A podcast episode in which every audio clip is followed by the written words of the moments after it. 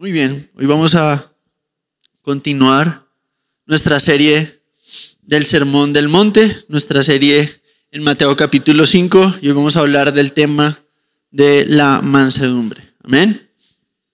Mansedumbre. Entonces vamos a ir a Mateo capítulo 5, versículo 5, y vamos a leer. Dice así.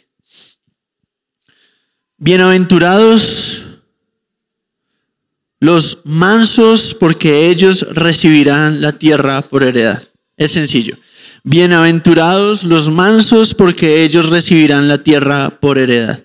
Ahora, hemos hablado de, este es el tercer tema del que hablamos, hemos hablado de pobreza en espíritu, hemos hablado de las lágrimas verdaderas, dichosos, hace ocho días Vicky nos hablaba del tema dichosos, los que lloran, felices los infelices, pero no son infelices en el sentido de, de, que no tengan una razón de gozo, sino las lágrimas del creyente no son otra cosa que el reconocer su necesidad profunda de Dios.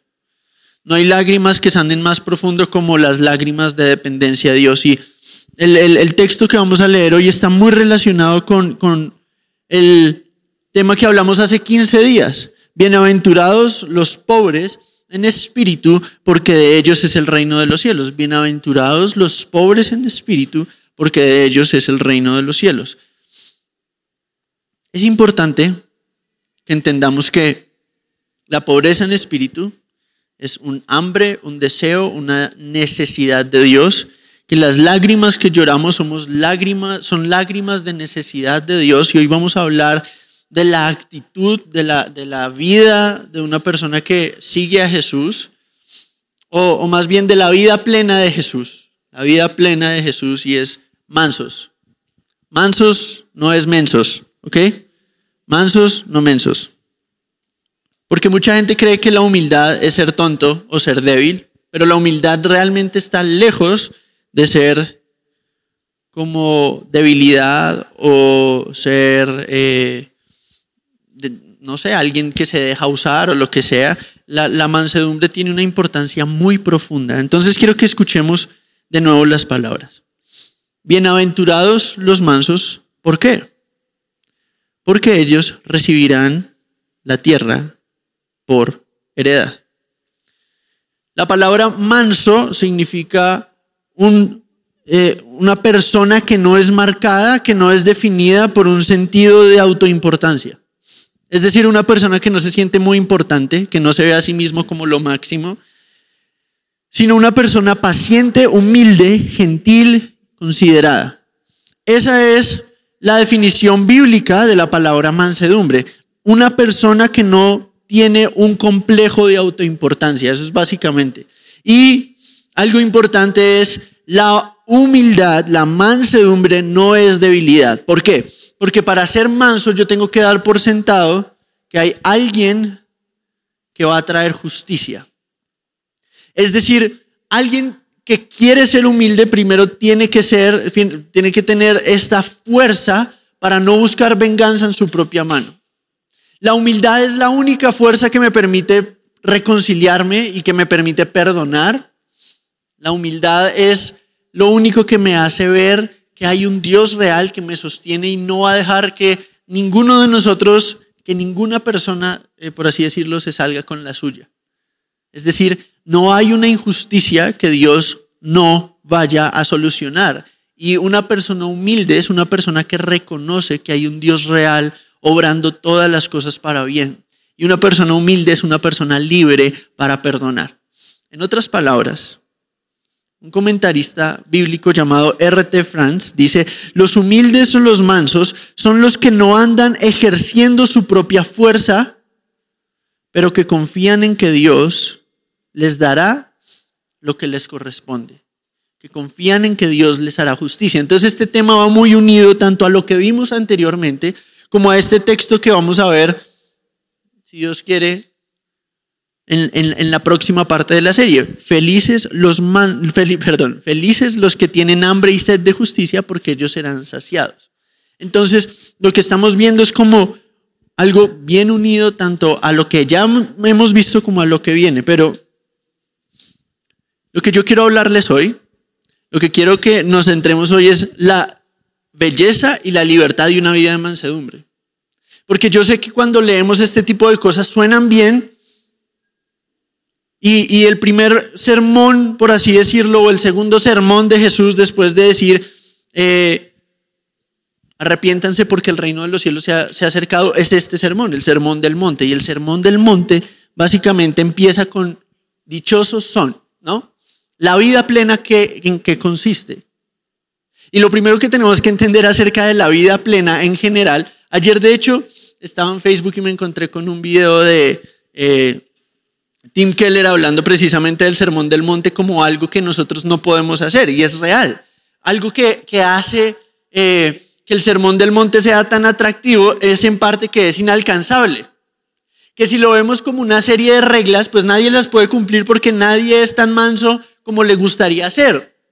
Algunos somos más mensos de lo que nos gustaría ser, pero no todo el mundo es tan manso como le gustaría ser, no todo el mundo es pobre en espíritu, no podemos vivir a la altura de la plenitud que Jesús ofrece y que Jesús está hablando.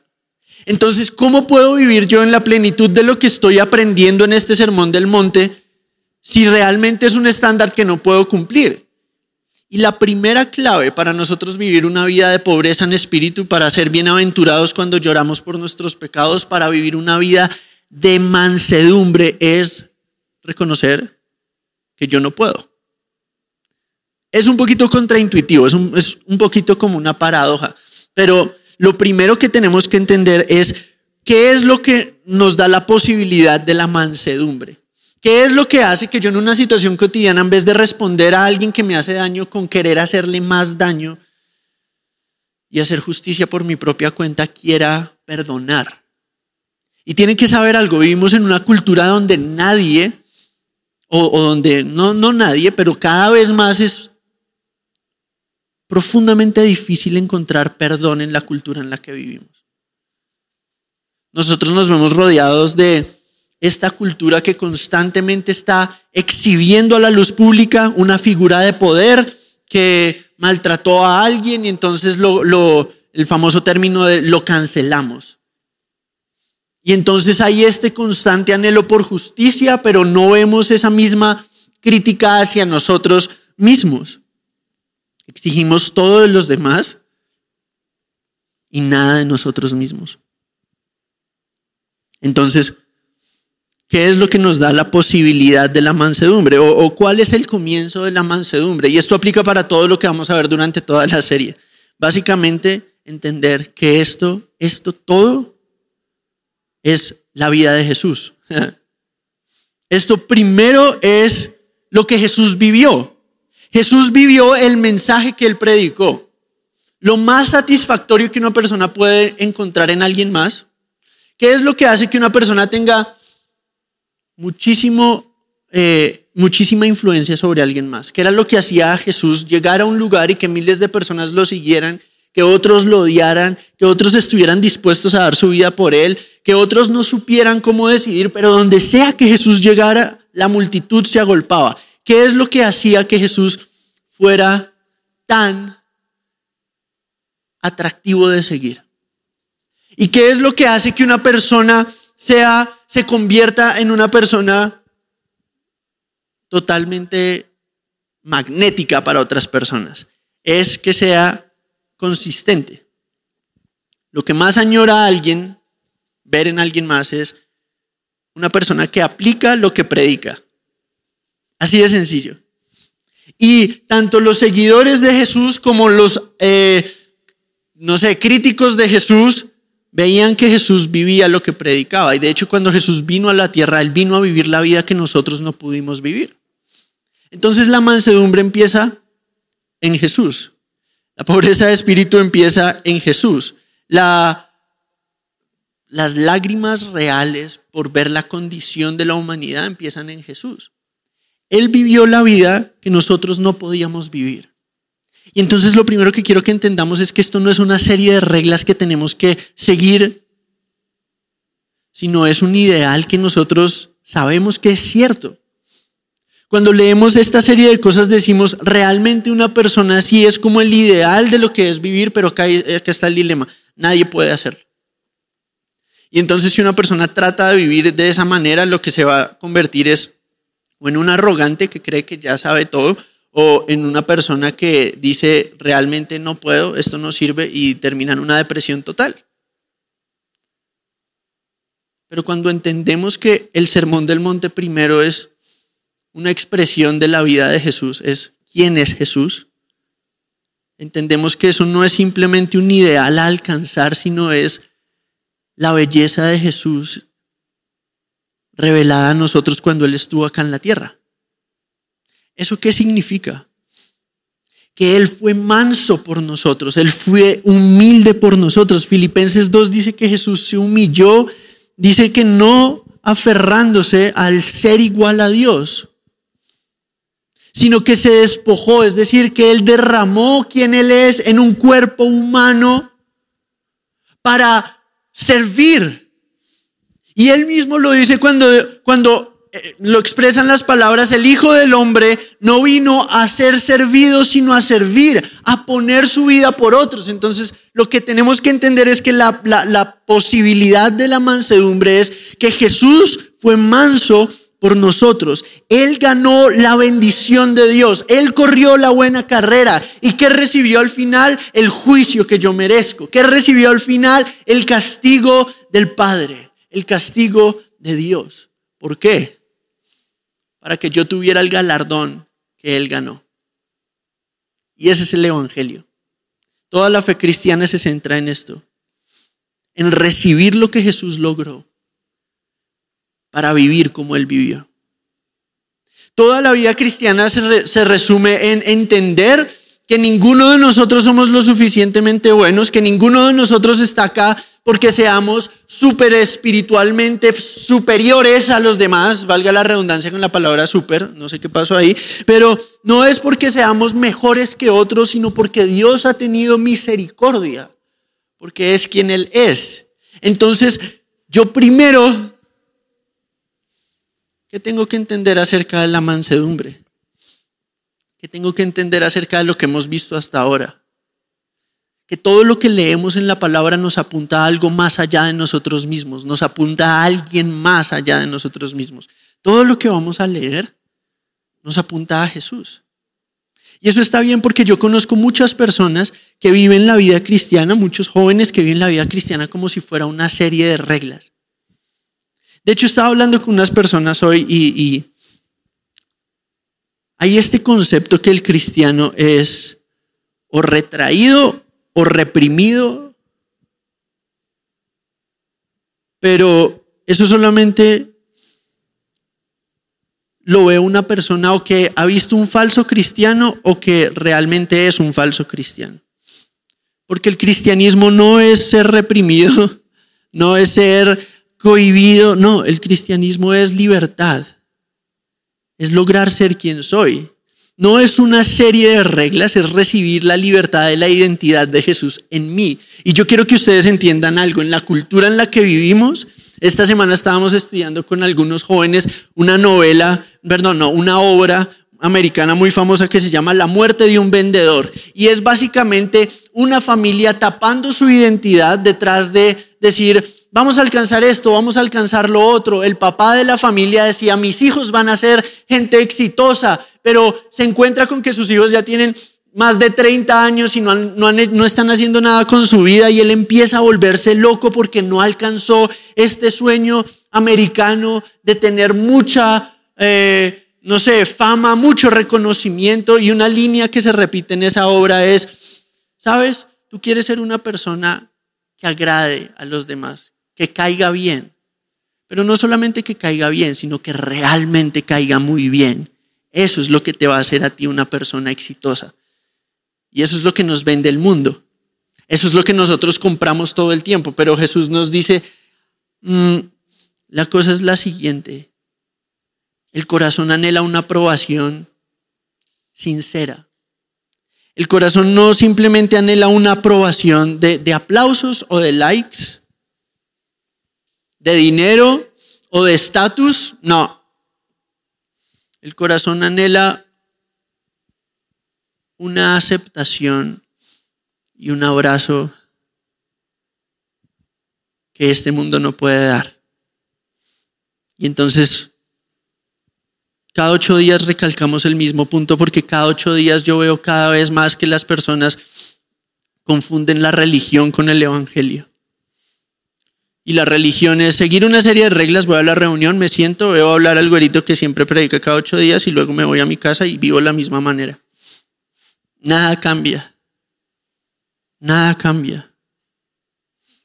Pero cuando yo conozco a Jesús, yo puedo dejar de pretender.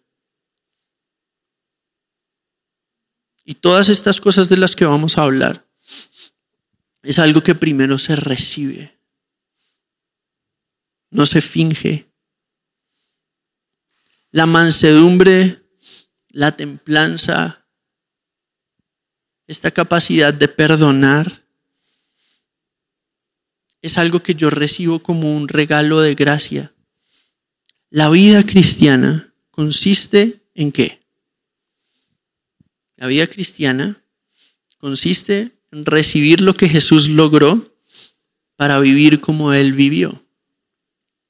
Entonces la mansedumbre no es algo simplemente que yo tengo que hacer, sino un regalo que necesito recibir. Y una vez lo recibo, ¿cómo lo recibo? Vamos a ir a cómo Jesús explica que se recibe el regalo de la mansedumbre. Dice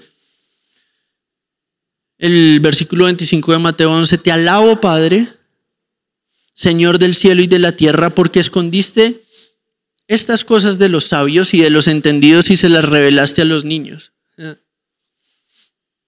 Sí, Padre, porque así te agradó. Todas las cosas me fueron entregadas por mi Padre, dice Jesús, y nadie conoce al Hijo sino al Padre, ni al Padre conoce a alguno sino al Hijo, y aquel a quien, hijo, a quien el Hijo lo quiere revelar. ¿Saben? Básicamente nadie puede llegar a Dios a menos que Dios primero llegue a nosotros. Y si ustedes están sentados escuchando este mensaje, no piense que usted puede simplemente salir de acá y pretender que no lo escuchó. No piense que usted puede simplemente pretender que esto no lo afecta a usted o que no lo toca a usted o que usted no necesita esto, porque todos nosotros en algún punto de nuestra vida tenemos que responder a Jesús. Y solo hay dos maneras de responder. Uno responde como el sabio de este mundo que cree que ya sabe, pero realmente no tiene ni idea de lo que significa darle la espalda a Jesús o como un niño que sabe que necesita profundamente. Y estas tres primeras semanas hay una palabra que constantemente recalca en nuestro corazón el mensaje del Sermón del Monte y es, hay una necesidad de arrepentimiento. Y esa es una palabra difícil de digerir, pero el arrepentimiento es la primera señal de vida en un corazón. Entonces, si lo primero que yo tengo que entender es que todo lo que estoy leyendo acá primero es un regalo que se recibe, eso me libera para dejar de pretender. Eso me libera para abrir mi corazón y decirle al Señor, yo necesito ese regalo. Pero espere, más adelante vamos a ver por qué necesitamos ese regalo. Porque una persona en un lugar de tanta injusticia y de tanto dolor querría ser manso y humilde. ¿Cómo es que yo tengo que aguantar la injusticia y no devolver un puñetazo al que me dio dos puñetazos? ¿Por qué? De hecho, el otro día estábamos en una universidad, antes de la pandemia, cuando todavía se podía vivir normal. Estábamos en una universidad y un joven me preguntó, Jesús dice que uno tiene que poner la otra mejilla, pero eso va a prolongar la injusticia, porque si yo pongo la otra mejilla, entonces cualquiera me puede usar. Y yo le dije, en esencia, no, si uno confía en un Dios que trae una mejor justicia. Si yo confío en un Dios que trae una mejor justicia, entonces yo soy libre para perdonar al que me ofende, porque en últimas yo sé quién es el que me defiende y yo puedo decir, Señor, perdónalo porque no sabe lo que hace, como oró Jesús por mí.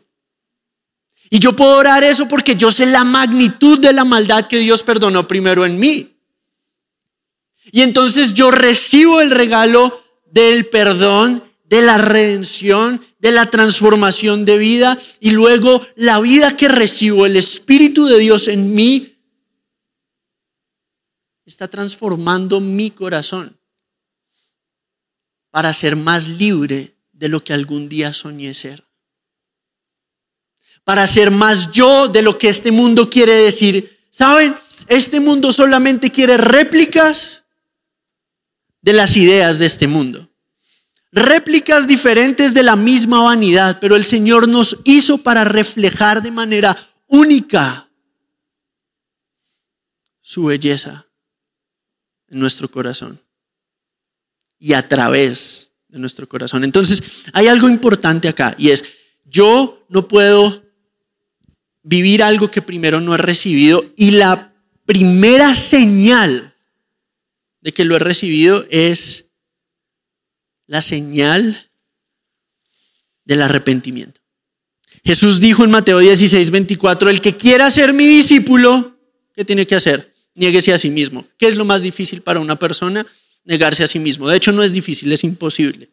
Por eso decimos que la vida cristiana es un nuevo nacimiento, porque es una transformación profunda del corazón. Y todos nosotros hemos primero recibido el regalo del amor, de la misericordia y del perdón de Dios, siendo pecadores inmerecedores de esa gracia, pero eso nos libera para ver yo lo necesito. Y entonces tenemos un texto en Isaías 6 del cual hablábamos hace 15 días, donde Isaías ve a Dios y dice, ay de mí que soy muerto. ¿Cuál es la primera señal de que usted realmente conoce a Dios? Que entiende, ups, yo soy muerto, porque yo sé que yo he fallado. Y eso me lleva al arrepentimiento. Entonces, el comienzo, básicamente, ¿qué tenemos? Que la, que la mansedumbre que una vez uno recibe el regalo de tener a Jesús en el corazón, uno puede practicar el regalo de vivir su vida en mi corazón. ¿Sí me hago entender? Entonces la vida cristiana básicamente es esto. Yo recibo el Evangelio donde me entero que soy sucio y que estoy mal y que no lo puedo evitar y que Dios ve todo, que Dios ha visto todo. Dios ha visto todo. Nada queda oculto delante de Él. Nada. Entonces, dos cosas pasan. O yo me arrepiento, o yo lo guardo y pretendo que nada pasó. Pero si lo guardo y pretendo que nada pasó, el corazón se va endureciendo. Cuando el corazón se va endureciendo, se va poniendo orgulloso. Cuando se va poniendo orgulloso, se empieza a poner a la defensiva. Y entonces nadie me puede decir nada. Y mucho de la rebeldía que vemos hoy en nuestra generación no es otra cosa más que la maldad reprimida que decir yo sé que soy malo, pero así soy yo y qué.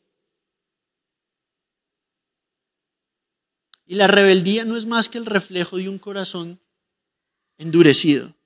Y un corazón endurecido no es más que el reflejo de un corazón absolutamente necesitado de esperanza. No hay peor desesperanza que la dureza del corazón.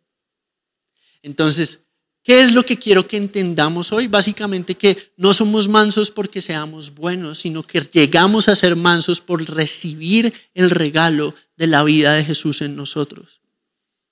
Y tenemos esta pregunta constante a través de todo este mensaje. ¿Por qué rayos querría yo ser manso? ¿De qué me va a servir? Entonces ya vimos una parte que me permite perdonar. ¿Y por qué el perdón es importante? Porque me libera. ¿Por qué puedo perdonar? Porque estoy confiado en que alguien mejor y más justo que yo va a traer justicia. Él va a hacer justicia. Él ve todo lo que yo he hecho y me perdonó. Él ve todo lo que me han hecho y va a restaurar. Entonces yo puedo descansar. Pero tiene, tenemos también esta increíble invitación de dependencia. Entonces, primero, la posibilidad de la mansedumbre o, o el comienzo de la mansedumbre es la gracia. Pero la práctica de la mansedumbre, el poder vivir eso en mi vida, es por fe, por dependencia. ¿Sí me hago entender? Entonces, si yo dependo en Jesús, yo puedo vivir como Jesús vivió.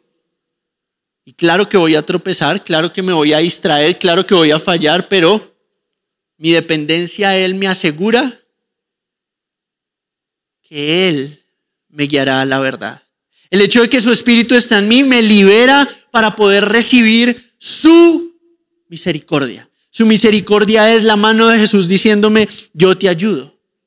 Pero entonces la, la, la señal de una fe verdadera, la primera señal de que yo he recibido el regalo y que estoy dependiendo de Jesús, es la humildad, es la mansedumbre. ¿Por qué? Porque la primera señal de la persona que ha recibido a Jesús es el arrepentimiento y el primer paso del arrepentimiento es la humillación.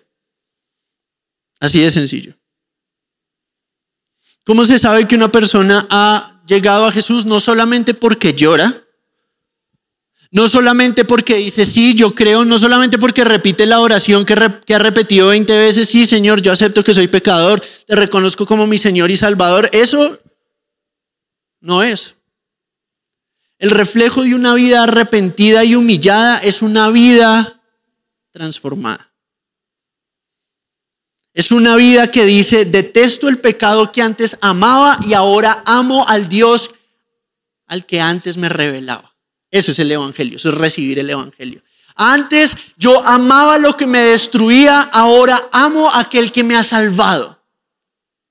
Antes yo era esclavo de aquello que me drenaba por dentro, ahora soy esclavo de aquel que me amó y me transforma desde adentro. Yo quiero que ustedes entiendan esto porque esto es básicamente lo más importante que uno puede escuchar en su vida que la vida cristiana es un regalo que se recibe y un regalo que se practica. Y solo se practica cuando se ha recibido. Pero he aquí el dilema. Hay unos que la actúan también. Y entonces uno ve gente que viene a la iglesia y uno dice, este tipo ni siquiera para discípulo, ese está, mejor dicho, para pastor de pastores, para, para pastor del Papa. Él va a tener célula con, mejor dicho, medio Vaticano, pero termina siendo una persona hipócrita. Porque creemos que si le aparentamos a las personas le podemos aparentar a Dios, pero la esencia de la humillación es yo no puedo seguir aparentando.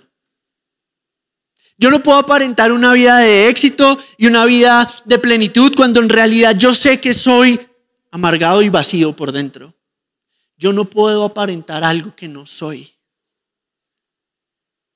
Y entonces, por eso la humillación es libertad, porque ya no tengo que andar mostrando algo que no hay en mí. Entonces, por eso yo puedo ver que la primera señal de una fe verdadera es la mansedumbre. El comienzo de la fe es la humillación. Pero no solamente es el comienzo de la fe, sino que también es el crecimiento de la fe. Cuando vamos a Santiago 3, 13, si tienen su Biblia ahí vamos a ir rápido a Santiago 3, versículo 13. Dice así, ¿quién es sabio y entendido entre ustedes? ¿Quién es una persona realmente sabia? ¿Quién es una persona realmente madura? Muestre por la buena conducta sus obras en sabia ¿qué? mansedumbre.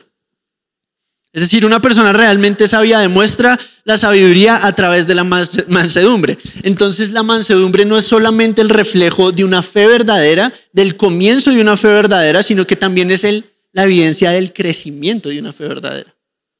Yo sé que estoy creciendo en la fe cuando me parezco a Jesús. ¿Cómo se describió Jesús a sí mismo? Dice, más adelante lo vamos a leer, pero él dice, yo soy manso y humilde de corazón, ¿cierto?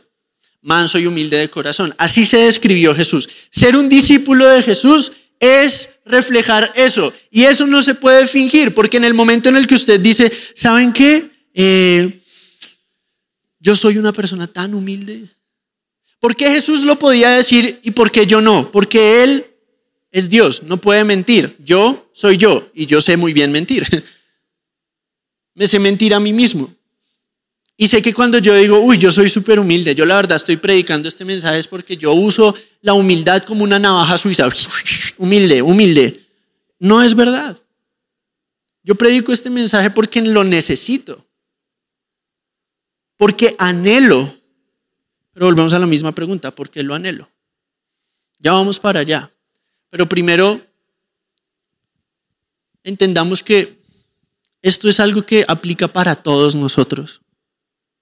Si usted es una persona que cree que puede seguir a Jesús y tratar a sus papás como si fuera un, trapero, una escoba, como si fuera lo, peor del mundo y hablarles como se le da la gana, eso es un reflejo de lo que realmente usted cree.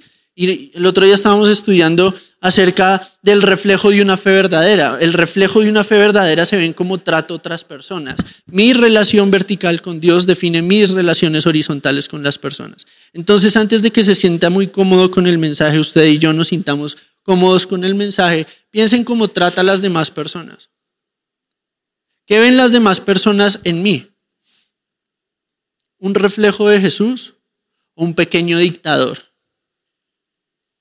¿Cómo le hablo a las demás personas? ¿Con el amor y con la misericordia que Jesús me ha hablado a mí? ¿O con el, orgullo y el desprecio de alguien que está muy ocupado pensando que es lo máximo como para entender que no es nada? Entonces a veces no entendemos las implicaciones prácticas de las cosas que creemos. Creemos que podemos seguir a Jesús superficialmente y nos convencemos de que si venimos a la iglesia, entonces estamos bien, de que si nosotros nos sentimos bien con Dios, entonces estamos bien. Pero no entendemos que la vida cristiana se trata de reconocer nuestra necesidad de Dios a diario. Y una fe madura es una fe en mansedumbre. Tarda en hablar y pronta en oír. Entonces, ¿Cuál es una persona madura? Jesús lo puso así. ¿Quién es, Señor, el mayor en el reino de los cielos? Y Jesús trajo un niño y lo puso en medio y dijo, es como un niño. ¿Por qué como un niño? Porque se humilla. Y el que se humilla como uno de estos pequeños, ese es grande en el reino de los cielos. Es grande donde importa. Y hay veces que las personas quieren parecer grandes en la iglesia, grandes en sus escuelas, grandes en sus trabajos, pero realmente es porque quieren compensar la pequeñez que sienten dentro de su corazón. Yo me quiero mostrar grande frente al mundo cuando quiero huir de la realidad, de que en realidad, valga la redundancia otra vez, soy polvo. Entonces yo les quiero hablar a ustedes de esta necesidad en nuestra generación, y digo nuestra generación no porque yo tenga su misma edad, sino porque es la época en la que vivimos. Tenemos una necesidad de, de dejar de creer que somos lo máximo, porque no somos lo máximo. Y eso nos está volviendo gente superficial, profundamente superficial que no puede reconocer que realmente necesita ayuda. Y yo veo muchas personas que literal es como si... ¿Ustedes han visto ese meme de la casa que se está quemando y la niña que mira como macabro? ¿Sí? ¿Han visto ese meme? Así actúa mucha gente. Oye, tu casa se está quemando. Ah, pero está bien, ¿no? No, no está bien, se está quemando. Ah, pero mira la chamarra que me puse hoy. Mm. Tu vida se está pudriendo, pero mira mi look. Pero ¿qué importa tu look si tu vida se está pudriendo? Pues que tengo varios likes en Instagram. ¿No puedes ver que estás enfermo en el alma? Encontré este nuevo filtro en Snapchat. Increíble. Te pone Botox. Si ustedes saben de cuál estoy hablando. No sé si es en Instagram o en Snapchat, no, me acuerdo. Oye, pero realmente tu vida se está desperdiciando.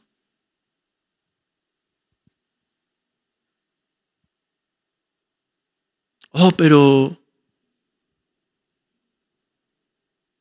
¿Viste quién me comentó? ¿Ven? Es como algo que no tiene sentido, como uno, como uno pretendiendo que las cosas están normal y no, no están bien. y la humillación es decir, ok, vamos a llamar a los bomberos, porque si no nos vamos a morir con la casa.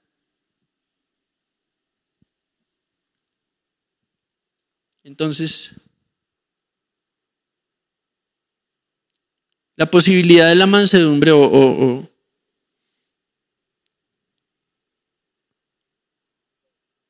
el comienzo de la mansedumbre es mirar a Jesús. La práctica de la mansedumbre es depender de Jesús. Cuando yo miro a Jesús, yo me vuelvo como Jesús. Pablo lo pone así en 2 Corintios 3, mirando como en un espejo a Jesús, somos transformados.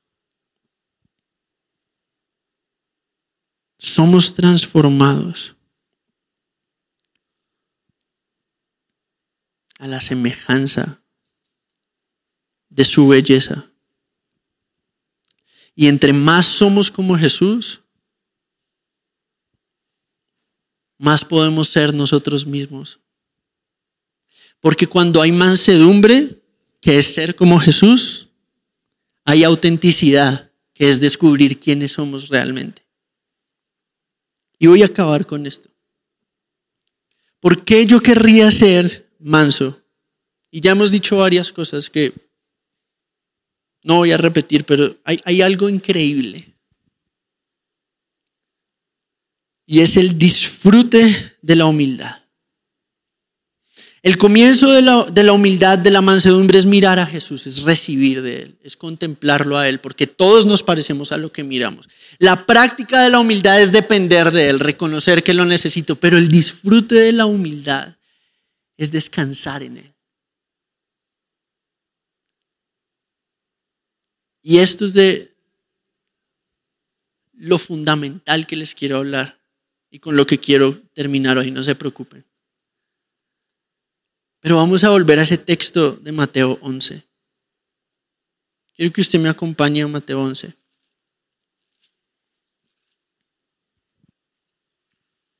Y vamos a leer el versículo 27 otra vez. Todas las cosas me fueron dadas por mi Padre. Nadie conoce al Hijo sino el Padre, nadie al Padre sino el Hijo, y aquel a quien el Hijo lo quiera revelar. ¿Quién conoce a Dios? Aquel a quien Dios se quiere presentar. Misericordia. Usted sabe por qué está sentado escuchando este mensaje, no porque sea entretenido, no porque yo sea eh, algo, sino porque el Señor tiene un mensaje para nosotros hoy. Y es este. Vengan a mí todos los que están trabajados y cargados. Yo los haré descansar. Esa es la invitación más increíble. Uno de los libros más impactantes que me he leído este año es por un escritor llamado Dane Ortlund, que escribió este libro. Manso y humilde.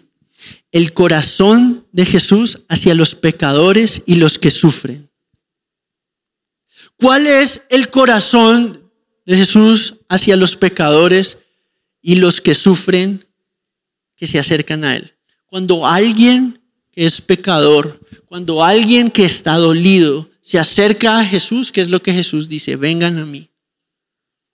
Yo les voy a dar descanso. Lleven mi yugo sobre ustedes y aprendan de mí.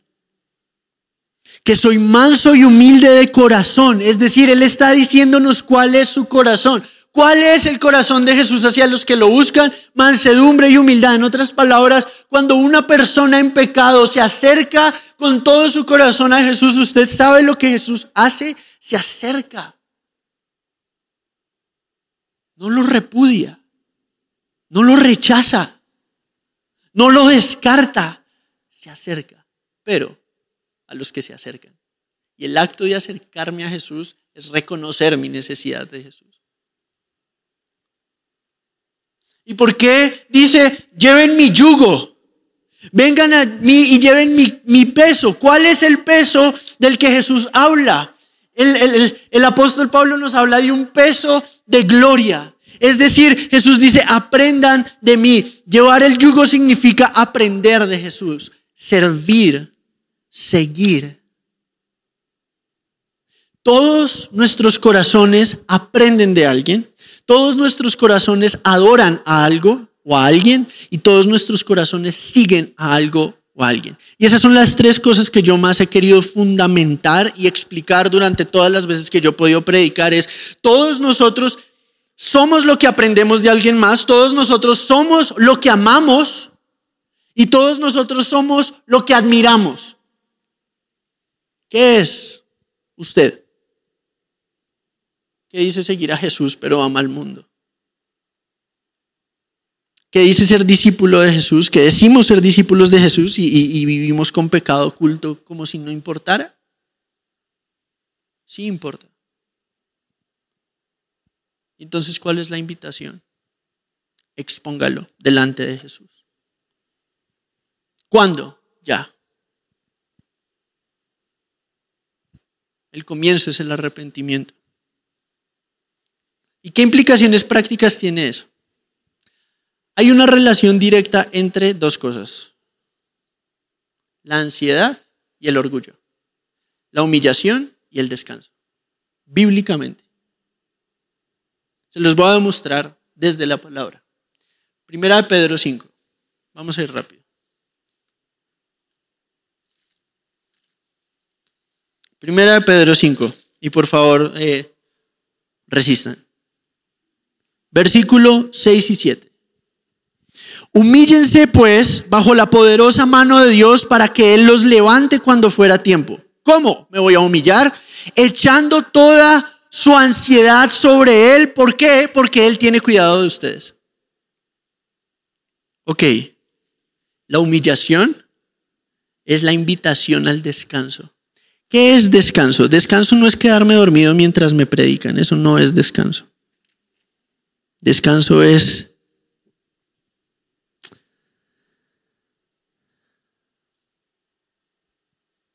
este alivio y libertad y muchas veces hemos hablado de esto, el alivio de que la carga de orgullo que tengo, ¿vieron el pre-show? Algunos participaron en el pre-show. ¿Vieron esa bolsa negra enorme? A veces yo pienso en ese tipo de cosas como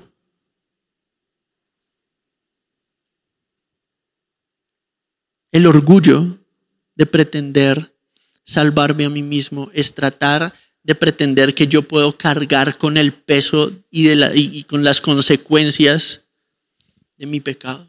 Y no puedo. Entonces, ¿qué hago? Reconozco que no tengo control sobre el futuro, pero el que controla el futuro me sostiene a mí. Y ese es mi descanso. Yo no sé cuánto tiempo me quedé en esta tierra, pero sé que el dueño de toda la tierra es mi Padre. Y entonces uno se pregunta, ¿por qué Jesús asocia la mansedumbre con decir los mansos heredarán la tierra? Porque los mansos muchas veces van a verse confrontados con una tentación del enemigo con la que muchos de ustedes están siendo confrontados hoy y es, ¿por qué yo veo que la gente que no cree en Dios tiene tanto éxito? y le va tan bien. Y yo estoy acá.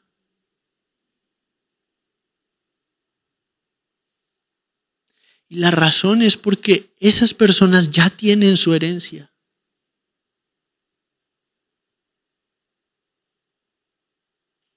Pero yo tengo a Jesús.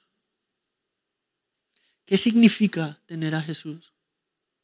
¿Qué significa pertenecerle a Jesús? Significa que todo es de Dios.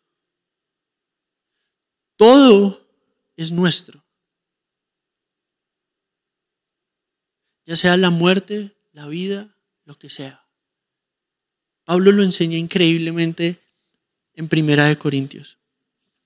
Exactamente en el capítulo 3 del 21 al 23. No lo vamos a leer, pero este es el principio que les quiero dejar hoy. Los mansos reciben gratuita y eternamente lo que los arrogantes buscan ansiosa y temporalmente. Todo por lo que las personas pelean, yo sé que yo no lo necesito porque yo tengo la fuente de donde vienen todas las buenas cosas y todos los buenos dones y todos los buenos regalos. Entonces yo no necesito muchas casas, ni una carrera importante, ni un nombre aclamado. ¿Saben qué necesito yo? Yo necesito saber que estoy seguro en las manos del Dios que sostiene el universo. Yo necesito saber que mi valor es que Él dio su vida por mí.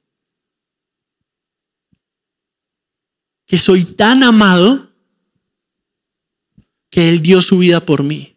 Y para entender eso, primero tengo que saber que soy tan pecador que Él tuvo que morir por mí.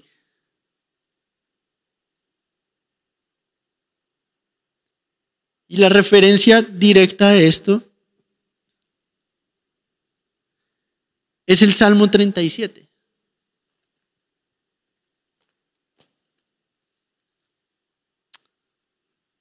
¿Cuál es el fin del manso y cuál es el fin del malo, del arrogante?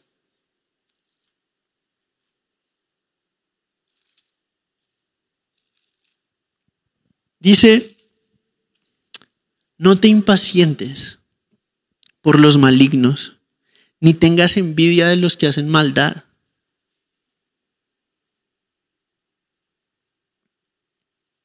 Versículo 10. Pues eh, de aquí a poco no existirá el malo. Verás su lugar y no estará allí. Pero los mansos heredarán la tierra y se recrearán con abundancia de paz. ¿Cuál es mi heredad como cristiano? Mi heredad es Cristo. ¿Qué me pertenece por estar en Jesús? La vida, la muerte y lo porvenir. Todo. ¿Qué soy en Cristo?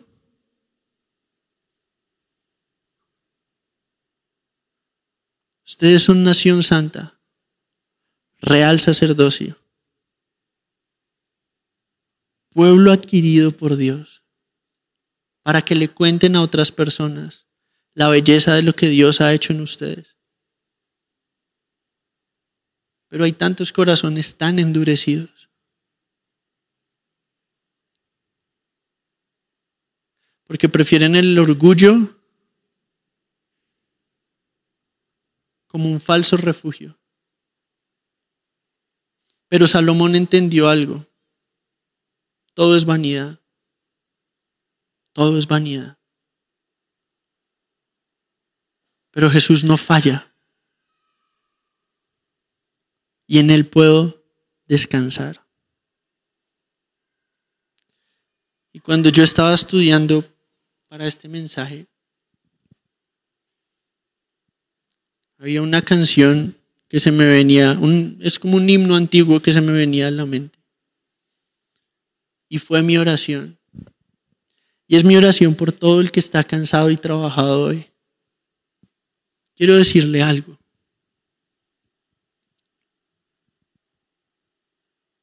Si usted hoy está en pecado, venga a Jesús. Si usted hoy está en amargura, si algo le dio mucha rabia hoy, está amargado y no quiere, venga Jesús. Deje que Él tome eso. Si usted está cansado del, del orgullo de decir, yo puedo, venga a Jesús. Si usted le ha dado envidia, que a alguien le va bien, Venga a Jesús para que le recuerde que usted es heredero.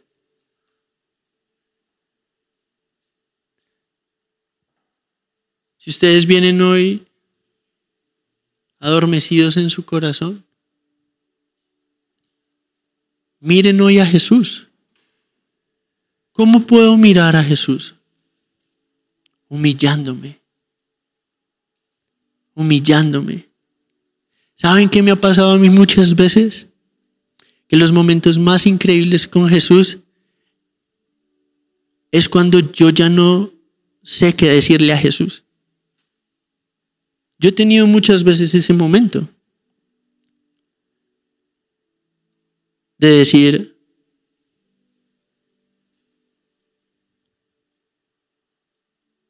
ni siquiera sé qué, digo porque no digo nada, porque no puedo. Entonces simplemente me humillo y dejo que Él sea. Y ahí es cuando el silbo, el silbo apacible de su espíritu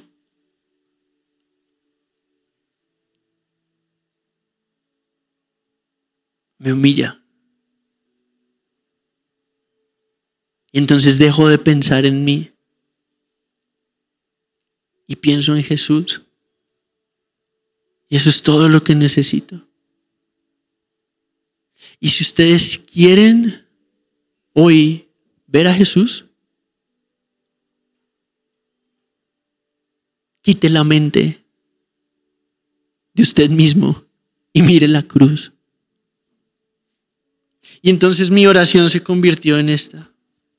Oh alma mía, cansada y turbada, sin luz en el camino andarás al Salvador mira y vive. Fija tus ojos en Cristo, tan lleno de gracia y amor. Y lo terrenal será sin valor.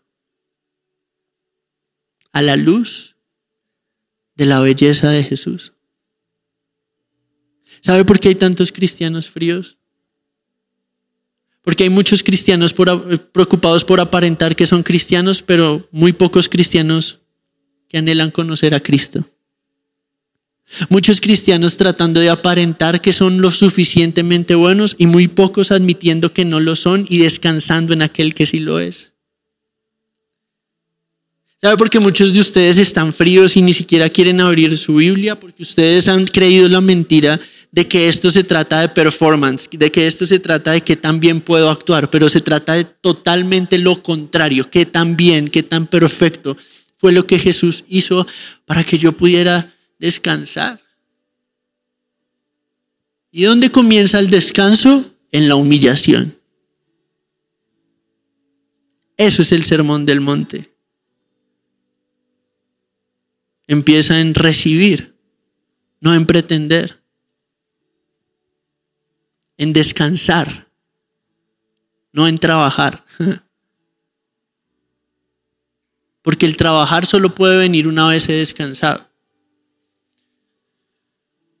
Todo esto para hacer un llamado. Yo quiero hablar con los que están cansados y quiero hablar con los pecadores. Y quiero decirles, hoy hay una oportunidad para mirar a Jesús y humillarnos delante de Él. Fija tus ojos en Cristo. El manso y humilde de corazón que nos dice, ven.